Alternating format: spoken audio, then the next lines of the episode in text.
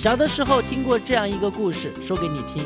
从前，从前有一只小猴子，长得呢只有猴爸爸两个拳头那么大，脑袋呢像颗桃子，脸孔呢，嗯，像是月饼。它的爪儿不长，尾巴呢老是翘得高高的。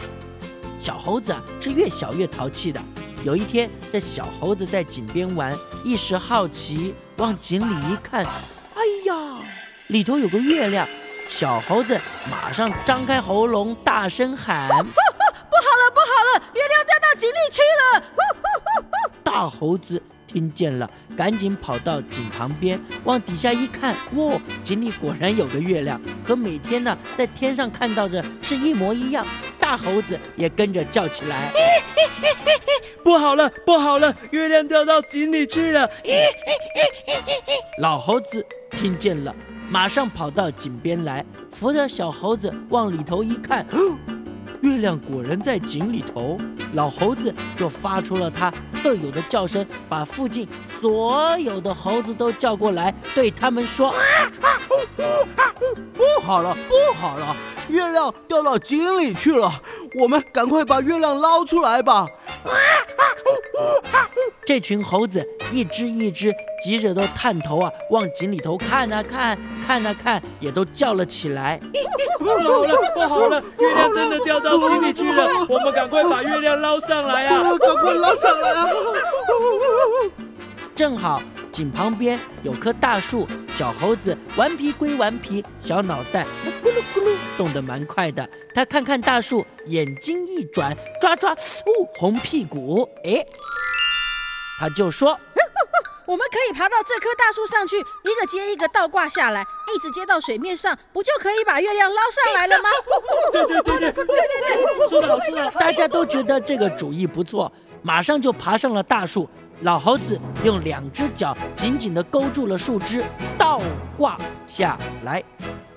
大猴子用两只脚紧紧地勾住老猴子，也倒挂下来，再用手拉住另外一只猴子的脚，就这样。